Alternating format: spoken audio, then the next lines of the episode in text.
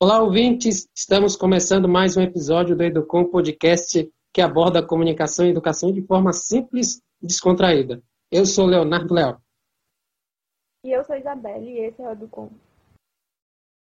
Falar sobre inclusão social, melhor dizendo, é falar sobre como combater a segregação social, é viabilizar e democratizar espaços e serviços para aqueles que têm direito, mas não têm acesso. Quando pensamos em ocupar espaços, Pensamos também em educação. A educação é a chave para a quebra de inúmeros preconceitos e a porta para inúmeras oportunidades. Dificilmente nos questionamos sobre o quão importante é o papel da educação no nosso país. Historicamente, as escolas e faculdades nem sempre foram um ambiente aberto a todos. Muitos grupos sociais vulneráveis tiveram dificuldades para ter acesso à educação. Um desses grupos é formado pelas pessoas com deficiência. Será que refletirmos sobre o devido valor de uma boa educação para a prosperidade do indivíduo dentro de uma sociedade? Como podemos proporcionar uma educação igualitária e inclusiva nas escolas e universidades? Que desafios há por trás dessa realidade? Para nós fazermos estas perguntas, convidamos a professora Maiara. Você pode nos falar um pouco sobre você e também, claro, para que os ouvintes Fiquem sabendo mais sobre a sua carreira e quanto tempo já na docência. Olá a todas e todos. É, eu me chamo Mayara de Araújo, eu sou professora há sete anos, sou jornalista há 13 anos. É, atualmente eu sou doutoranda do, do programa de comunicação né, pós-doutorado em comunicação da Universidade Federal do Ceará e professora da Estácio, professora dos cursos de economia criativa. E é isso. Um prazer estar aqui conversando com vocês. Prazer todo nosso. Bom, é, Mayara, já de antemão, né, eu acho que quando fala-se sobre inclusão social, não podemos deixar de ressaltar que é ainda um grande obstáculo na nossa sociedade, que é quebrar né, esse tabu, vamos dizer assim, né? especialmente não só nas escolas, mas também as pessoas sofrem com isso na realidade também fora da escola, né? especialmente em locais, é, em praças públicas, né? em locais, enfim, mais, é, fora né? da, do âmbito escolar. Eu queria que a senhora pudesse falar sobre um pouco dessa inclusão social, qual é o seu ponto de vista para que essa inclusão social hoje se torne é, assim algo mais igual para todos, né? Porque é uma, infelizmente a gente convive com essa esse preconceito, né? As pessoas ainda sentem, especialmente aqueles que são portadores de deficiência, seja visual física, né? Sofrem ainda com esse preconceito nas escolas, o comportamento, às vezes, do colega, olhar para eles. Eu queria justamente um pouco sobre o seu ponto de vista com relação a isso. Tá bom, vamos lá. É, eu acho que primeiro, talvez seja válido dizer qual que é a minha relação com o clima, tá? É, e aí, eu acho que, que isso é importante porque eu não tenho uma relação direta com o tema. Eu não sou estudiosa de inclusão. Eu não possuo pessoas com deficiência né, é, na minha família. Eu tenho, o maior contato que eu tenho é com é, os sobrinhos da minha irmã que são é, do espectro autista, mas são, são crianças muito novas, que a gente tem um convívio é, relativo e que fazem parte do nosso convívio. Mas eu não sou uma grande estudiosa do tema, não tenho contato direto com, com essas pessoas. Por que, que é importante eu dizer isso e por que, que talvez seja válida a minha presença, válida a minha presença aqui no podcast conversando com vocês? É que a gente não precisa ser estudioso do tema, a gente não precisa conviver com pessoas com deficiência, assim, constantemente, né, ter pessoas, ter familiares, né, para desenvolver empatia e para entender os direitos e deveres das pessoas em geral. Certo? Uma questão de cidadania. Você, como cidadão, como cidadã, precisa, tem sim a obrigação de tornar o, o ambiente social, de tornar a sociedade apta para todos. Apta para todos. Então, assim, eu sou uma cidadã exercendo meu papel de cidadã. É, então, eu acho que isso é importante de dizer, né? E aí, enquanto professor, aqui na Estácio, né, depois de sete bons anos como docente, aqui na Estácio eu tive o prazer de ter esse, esse essa experiência né, de ter alunos com deficiência nas minhas turmas.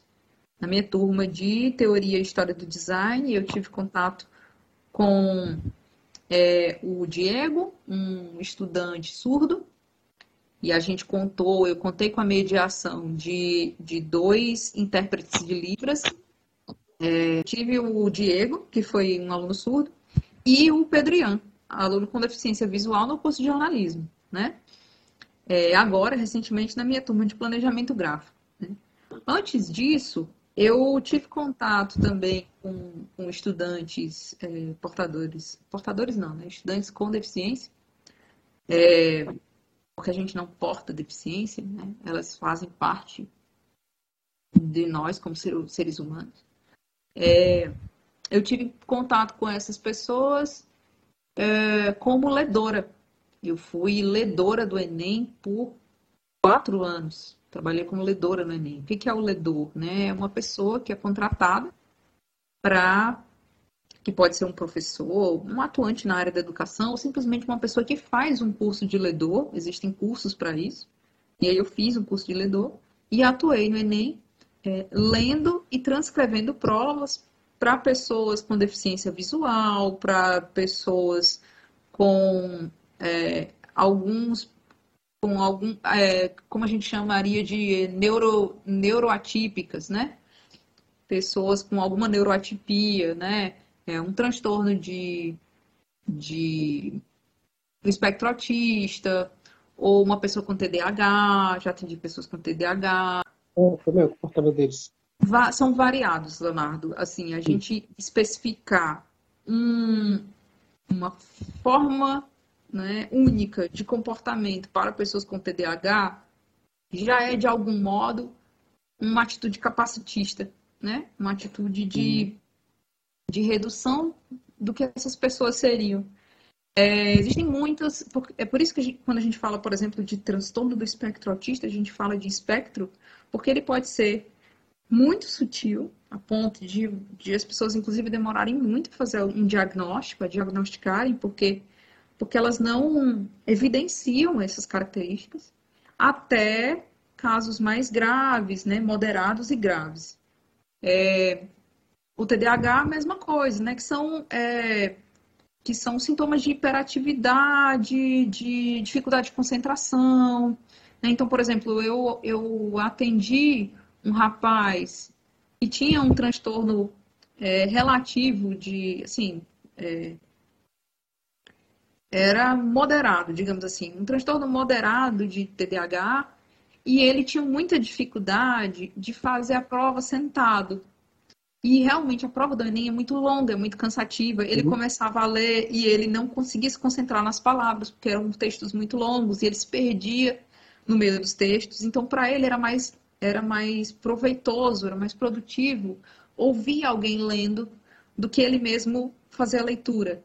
E ele respondia às questões, às vezes ele se levantava, ele andava pela sala, né? A gente parava um pouco e a gente ia no tempo dele. Então são essas adaptações, né, que a gente tem a oportunidade de fazer é, com o serviço de um ledor. Essa pessoa ela tem direito a uma sala para ela, uma sala específica.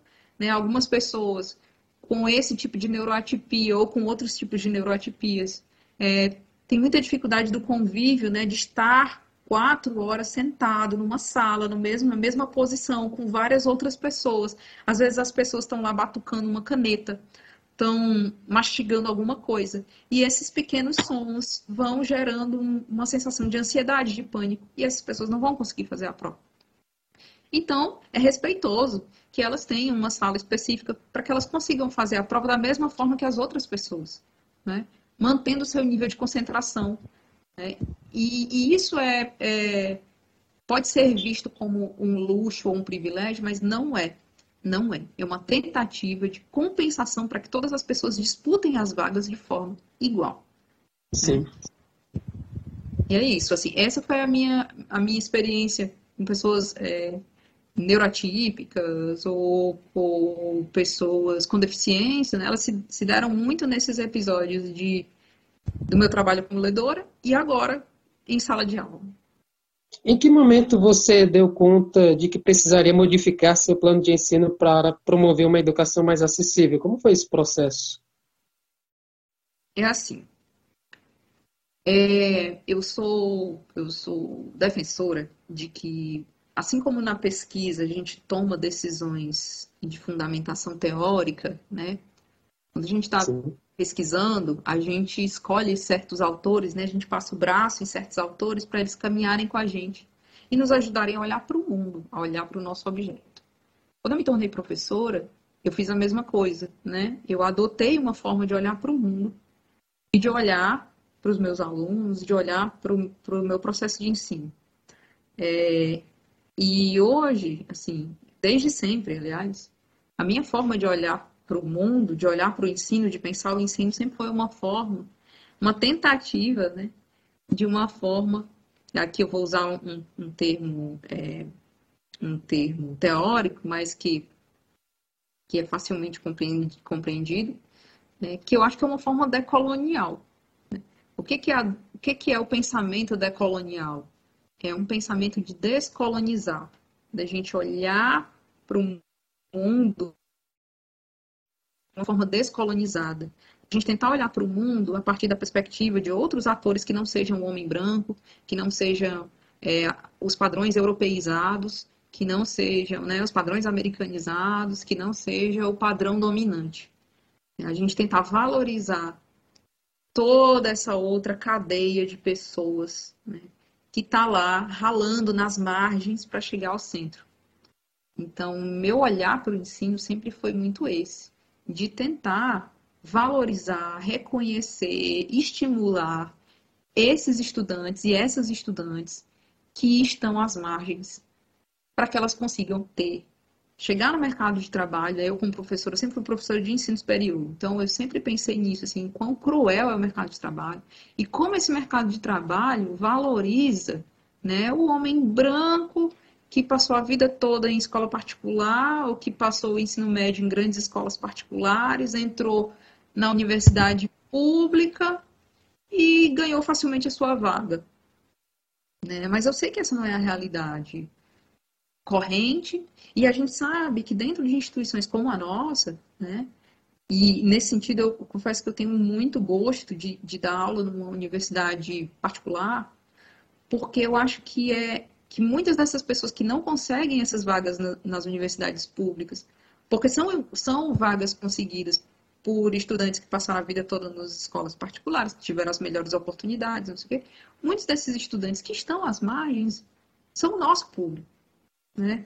Então, nós temos muitos estudantes que, por N motivos, não conseguiram ingressar no ensino público e que estão ralando para pagar o seu ensino superior e para conquistar esse sonho né, de uma formação superior. Então eu, eu sou muito, eu tenho muito gosto por, por dar aula para pessoas que, que estão nesse corre, assim, que estão ralando para chegar lá. E aí, quando eu falo dessa população que está à margem, né, eu estou falando de homens e mulheres, negros e negras no nosso país, que são maioria numérica, mas que são uma minoria simbólica, né? Porque não são privilegiados. Eu estou falando é, de pessoas com deficiência, eu estou falando, falando de pessoas neurotípicas. Então, eu tenho que ter um olhar diferenciado para essas pessoas.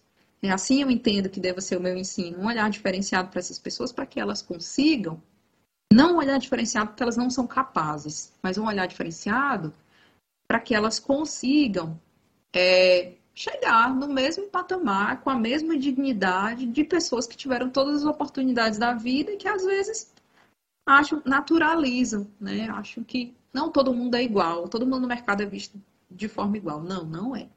Não é. Né? E é papel nosso como, como professor, como educador, né, como educadora, é valorizar, reconhecer, estimular para que todo mundo de fato é, tenha oportunidades iguais. Mayara, que medidas você acha que professores e a própria universidade podem tomar para promover um espaço adaptado e uma educação mais inclusiva? Tá. É, vou, vou falar um pouco sobre o meu processo, tá? Com esses estudantes que eu, que eu tive contato recentemente.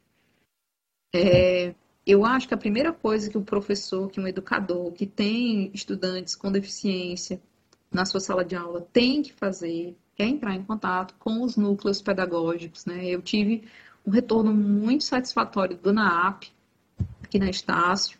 Foram pessoas que conversaram o tempo todo comigo, com quem eu disse, olha, tô com uma dificuldade aqui, tô com uma dificuldade ali, o que, que eu posso fazer, o que, que a gente pode fazer, como que a gente pode fazer para melhorar. E, e, me deram esse retorno, esse retorno né, de pessoas que estudam como, como traçar estratégias pedagógicas para casos específicos. Então é muito importante contar com esses profissionais né, da pedagogia que foram os que me auxiliaram. Porque às vezes um professor ele é muito bom no, no seu conteúdo, na sua área, mas ele não é necessariamente pedagogicamente preparado. Às vezes, a, às vezes ele tem falhas de didática, às vezes ele tem, ele tem falhas né, de estratégias pedagógicas mesmo. Então, é, é normal, é natural e é importante que ele saiba a quem pedir ajuda. Mas eu acho que uma coisa bem importante é a escuta ao estudante, né? Como que ele prefere ser tratado? O que que ele prefere? É, o que que está complicado para ele? Como que a gente pode pensar numa forma de resolver? Então, por exemplo, meu estudante surdo, conversando com o, com o intérprete de Libras, né?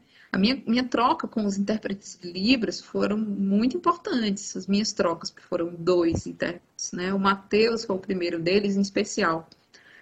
Porque o Matheus disse, Mayara, é, tá muito bacana a sua, a sua condução, mas vamos fazer assim, tenta fazer slides mais visuais, com menos texto corrido, né? Porque aí fica melhor para gente. Quando tiver uma palavra estrangeira ou uma data, ou alguma coisa assim. Digita, coloca no chat. Porque aí o intérprete de Libra ele não precisa é, tentar soletrar aquela palavra, atrasa muito para ele. Você precisa manter um ritmo de fala que seja agradável para o intérprete, porque essas pessoas trabalham muito, elas chegam ao final de uma aula com os ombros doídos, com os cotovelos doídos, elas saem muito cansadas, né? Porque é você interpretar em uma língua, traduzir em outra, e essa língua é gestual. Então, é um trabalho realmente cansativo, né? Pela legislação, essas pessoas deveriam sempre alternar, deveriam ser dois intérpretes de Libras por estudante surdo numa sala. Hoje, infelizmente, a gente só tem um. Então, é um trabalho muito cansativo. Eu acho que, sim, a base de tudo é ouvir as pessoas, né? E aí, para o estudante é, cego, que foi o Pedro Ian, eu adotei uma série de estratégias de estratégias táteis, né? Aí eu confesso que, assim, vou dar o, o, os créditos a quem deve, devo dar os créditos, né? Foram estratégias que eu desenvolvi. Eu fiquei pensando, matutando, assim, quebrando a cabeça, como é que eu vou fazer para para o Pedro entender o que, é o layout de uma revista, como é que essa revista é desenhada, como é que ela é desenvolvida. E aí eu, eu comecei a montar é, esquemas táteis com cola colorida, uma cola com ela com coisas, materiais que, que gerassem um relevo para que ele pudesse tocar e perceber o tamanho das coisas e perceber onde é que fica cada coisa com as mãos. Né? E aí a ideia é de você, quando você tem um estudante cego, você precisa trocar a palavra visão por percepção. Então você começa a entender que essa pessoa não vê, mas ela percebe. Ela percebe pelo cheiro, ela percebe pelo tato, ela tem todos os outros sentidos. Então você precisa fazer uso disso. Né? E eu acho que é isso, é apostar nesses outros sentidos. Né? Em relação a estudantes com neuroatipias, é, eu não tenho nenhum estudante TEA moderado, grave, é, mas eu acho que a, é válida a mesma, a mesma premissa, a de escuta, né? Como você quer ser tratado, como você prefere assistir a aula, É, tem alguma coisa lhe incomodando? Posso lhe ajudar em alguma coisa? Poxa, isso.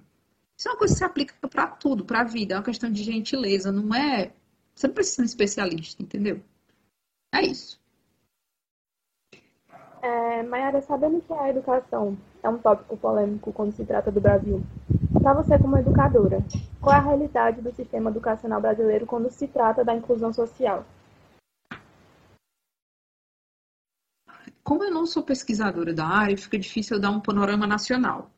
Mas, é, por exemplo, o que, que eu escutei do meu aluno cego, do Pedrinho, né? Ele estava me dizendo, e o, e o, o intérprete de Libras, o Matheus, também comentou isso comigo, assim, que as pessoas das comunidades, as pessoas com deficiência, elas acabam criando entre si certas comunidades, né, para se apoiar, para se para conversar, enfim, para socializar com, com os seus, digamos assim.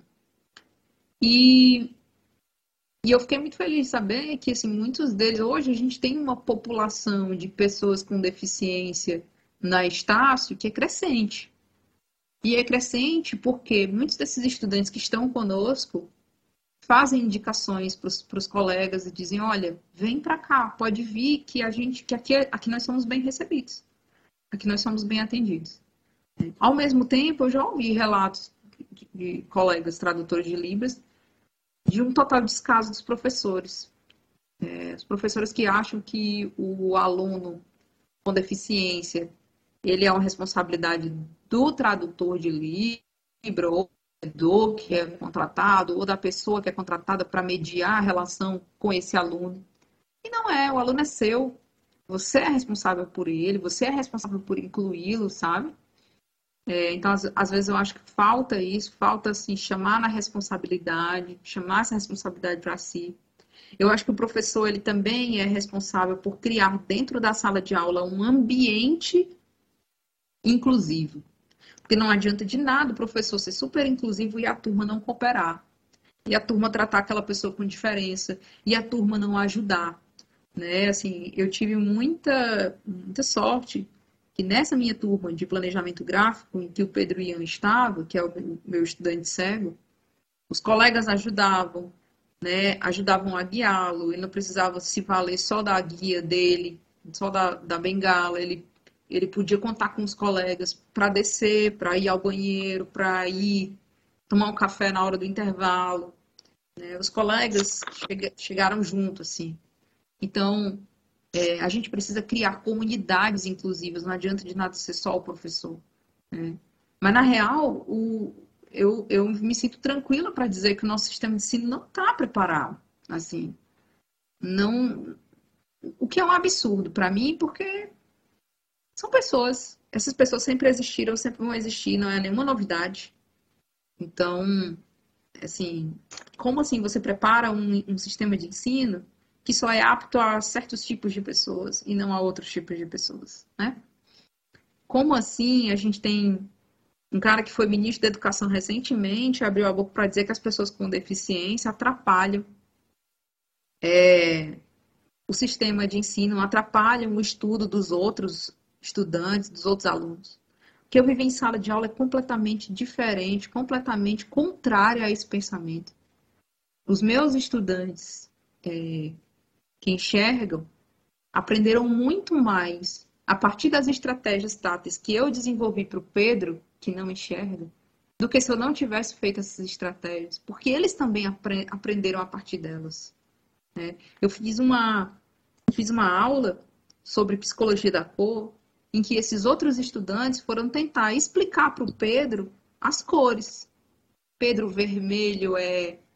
O que, que é o vermelho? O que, que é o amarelo? O que é o verde? Se vocês tivessem que explicar, jogo aqui o desafio para vocês que estão aqui conversando comigo, né? Se vocês tivessem que explicar, que estão aqui nos ouvindo também, se vocês tivessem que explicar uma cor para uma pessoa que não enxerga, como é que vocês explicariam? O que é a cor? Né? É difícil. É difícil. Então, você tem que sair do seu lugar. Você tem que, que pensar a partir de uma outra perspectiva, a partir da perspectiva do outro.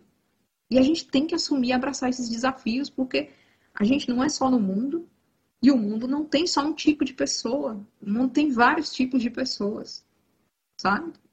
É... E temos que conviver, né, com as indiferenças também, né? Temos muito que conviver com as diferenças, porque as diferenças fazem parte da vida, da vida, não tem como tirar.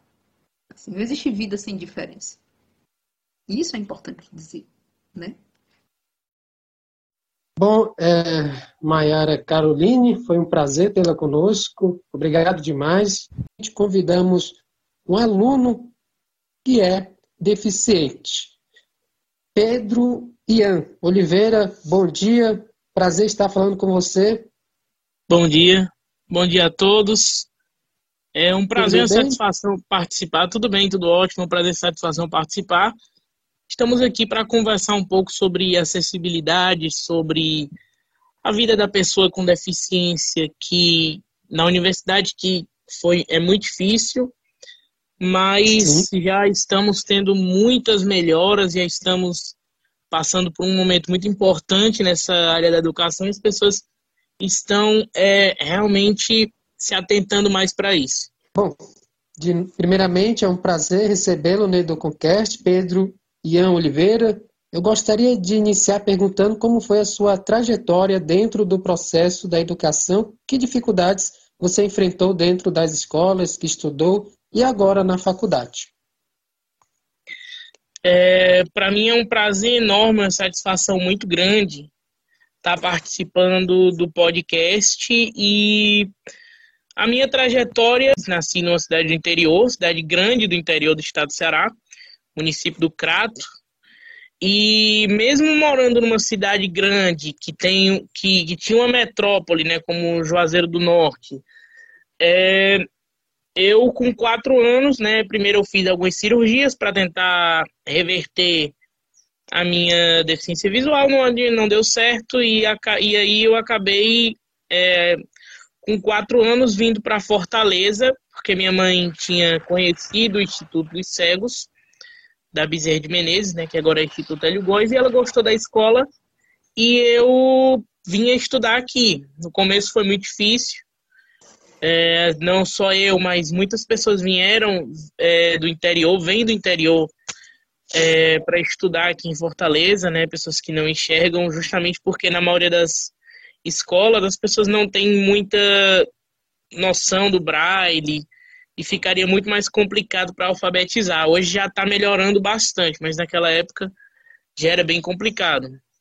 E assim, eu estudei lá, né, fui aprendendo a ler o braille, fui aprendendo a é, me orientar nos locais, aprender a andar sozinho, aprender tudo, entendeu? Mas é muito difícil, muito difícil a educação, principalmente de pessoas com deficiência no Brasil, que é um país que é, ainda tem muitos preconceitos, né? Ainda tem muitos preconceitos é, é, na nossa sociedade que acabam refletindo na vida da pessoa com deficiência. Claro que lá eu fui muito acolhido, até porque era um ambiente onde as pessoas já sabiam conviver com pessoas com deficiência, mas no mundo lá fora já é bem mais diferente, é bem complicado.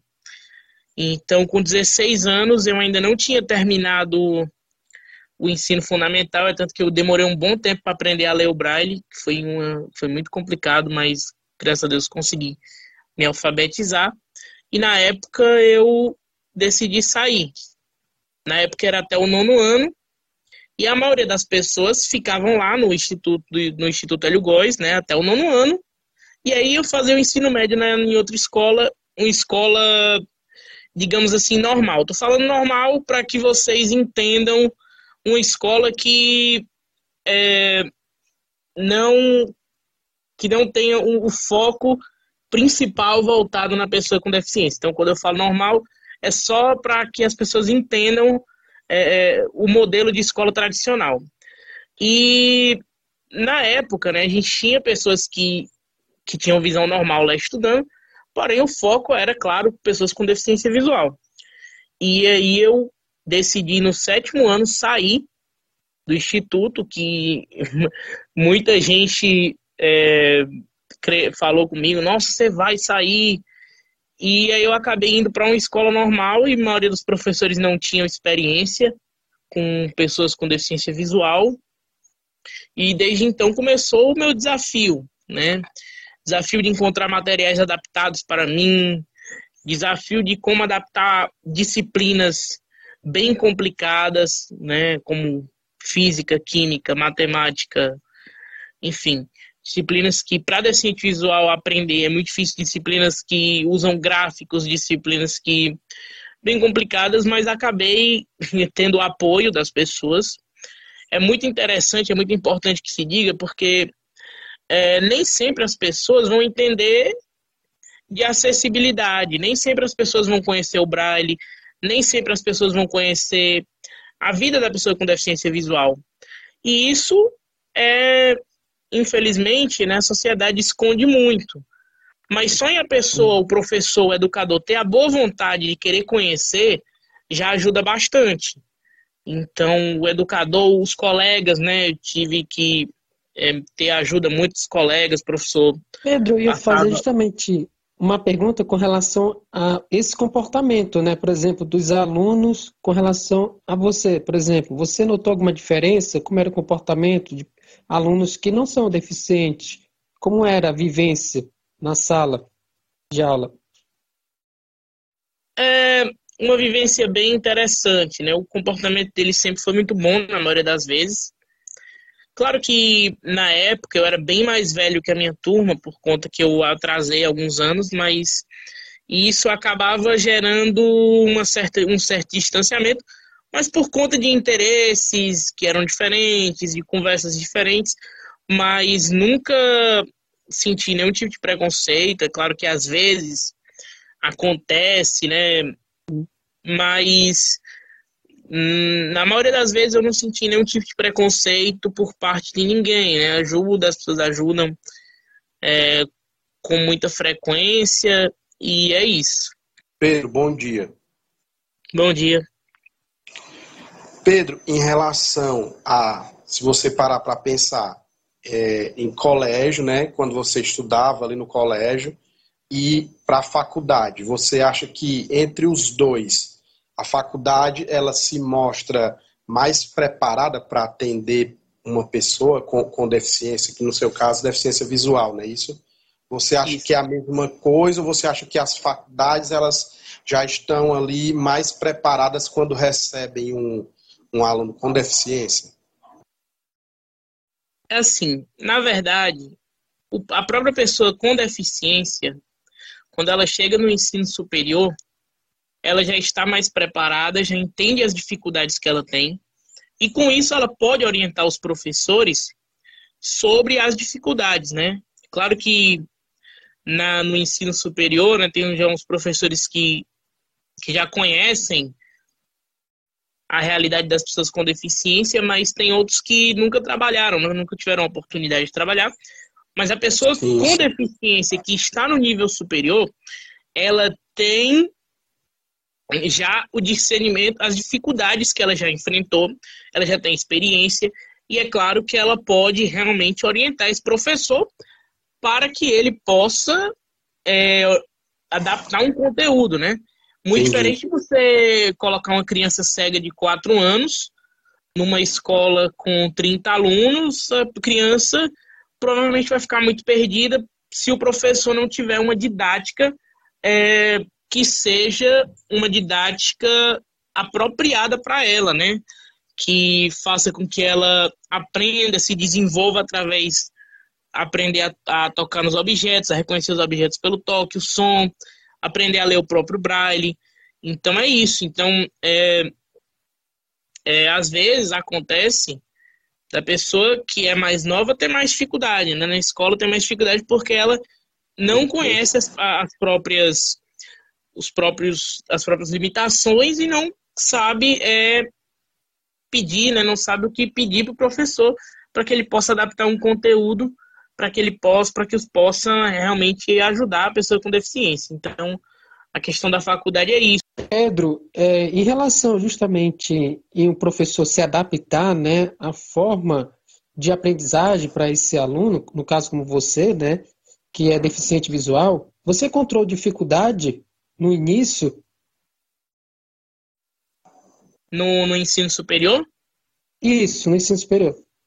No ensino superior foi bem tranquilo, né? Os professores da Estácio, eles sempre têm muita boa vontade de, de aprender, né? E, é claro, de ajudar. A maior dificuldade realmente foi na pandemia, né? Todo mundo sentiu na época da pandemia, não foi só eu. Pessoas que não têm nenhum tipo de deficiência sentiram também, que é uma aula totalmente diferente. Mas eu posso dizer que o meu ensino superior foi muito tranquilo. Eu tive boas experiências, né? Acabei, às vezes, tendo um pouco de dificuldade, mas conversando com o professor, professor conversando comigo, a gente acabou se resolvendo, é, resolvendo os problemas e mas é uma experiência muito boa. É, Pedro, para você, qual que é a importância dessa inclusão social, certo? Como um jovem, um jovem com deficiência visual nos espaços educacionais, né?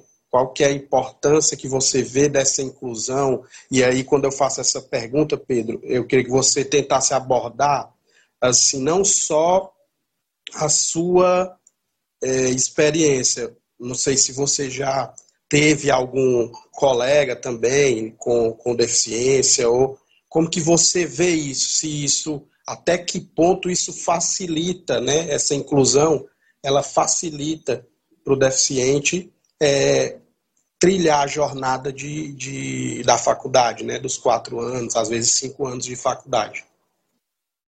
Uma pessoa com deficiência, ela tem muitas limitações no dia a dia.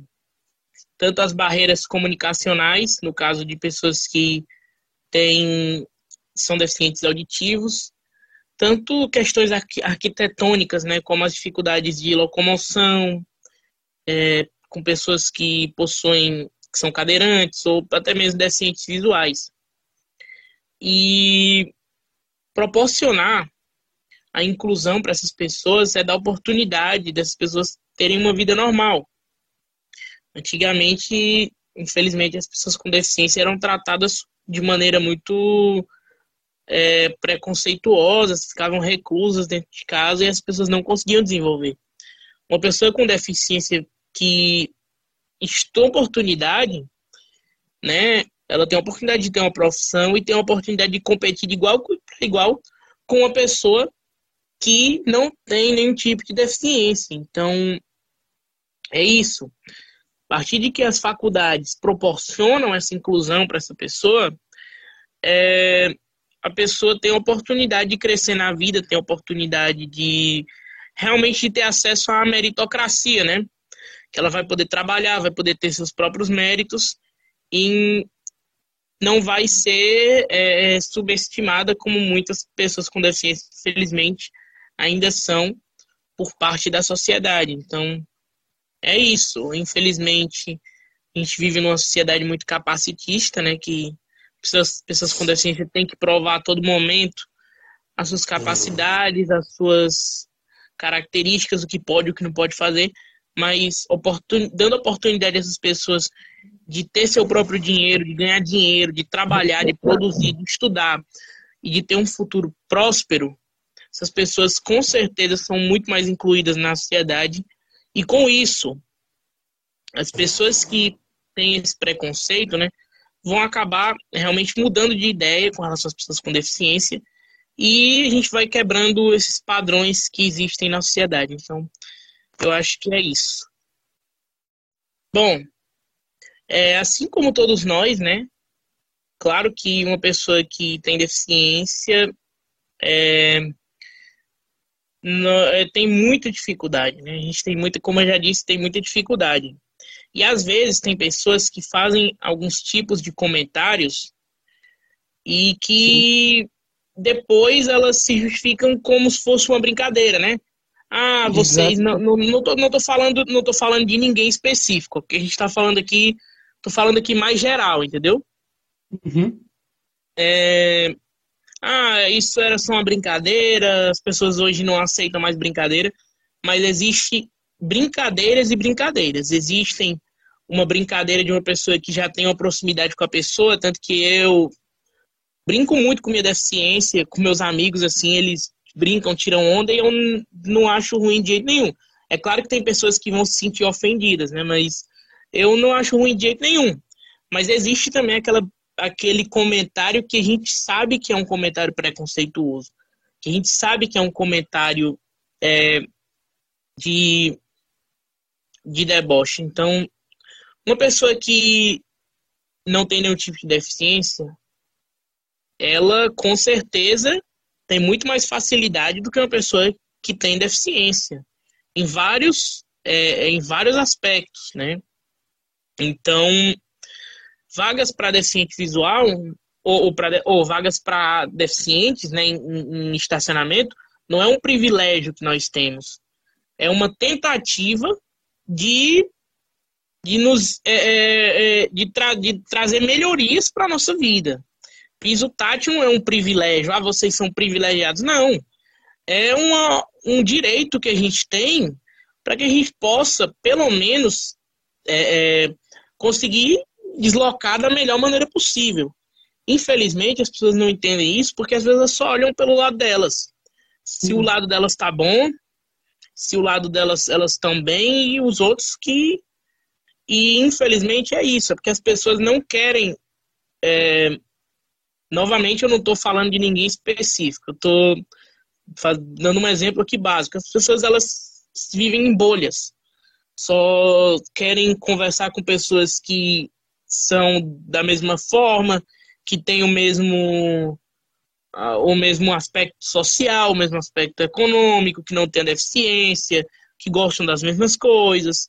Então é isso. Então incluir a pessoa com deficiência na, na sua vida, né? Você pessoas que têm amigos com deficiência ou que têm colegas, elas já passam a ver o mundo de outra forma. Então, felizmente a gente vê principalmente pessoas com deficiência mental, deficiência física, é, passarem por esses preconceitos e isso realmente desestimula muita gente, né? Então a sociedade tem que ser mais empática, né? Não adianta Exatamente. ter um discurso bonito na rede social, dizer que tem empatia, mas na realidade tem um comportamento totalmente diferente. Então a gente tem que viver a empatia. A gente tem que se colocar no lugar da outra pessoa, né? E exatamente isso, isso que você pontuou é uma coisa que eu venho observando bastante, que a gente só vai é, dar um passo à frente se todos nós colaborarmos, se todos nós fazer diferença, tentar realmente quebrar esses tabus, paradigmas, para que o mundo se torne cada vez melhor. As pessoas tendo mais consciência, respeitando o próximo, entendendo a realidade do outro na sociedade, saber lidar com essas diferenças. É exatamente isso que você mesmo pontuou, Pedriano. Foi um prazer falar com você. Eu, Pedriano, desde é. já agradeço pela participação, muito obrigado, viu? E quem sabe aí até a próxima, né? Eu que Foi agradeço, um muito obrado. Muito obrigado, um prazer, estou sempre aqui para sempre que vocês precisarem de mim, né? Que precisarem, estou aberto aí ao diálogo e é isso, gente. Então nós temos nossas diferenças, né? Mas acima de tudo somos seres humanos e estamos aqui para aprender. Todo mundo tem suas dificuldades, tem seus acertos, seus erros.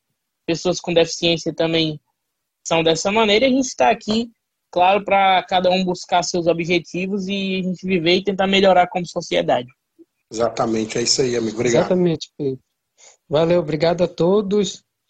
Bom, estamos encerrando aqui, galera. Chegamos ao fim do Educom de hoje. Nós esperamos que vocês tenham gostado e que continuem acompanhando os próximos episódios no nosso podcast, que já está disponível em diversas plataformas de streaming. Não deixe de compartilhar esse episódio. Um grande abraço e até a próxima. Esse podcast é uma realização dos alunos de jornalismo, publicidade e design gráfico da Estácio, através do projeto de extensão Comunicação e Educação, sob a orientação da professora e coordenadora Luana Amorim.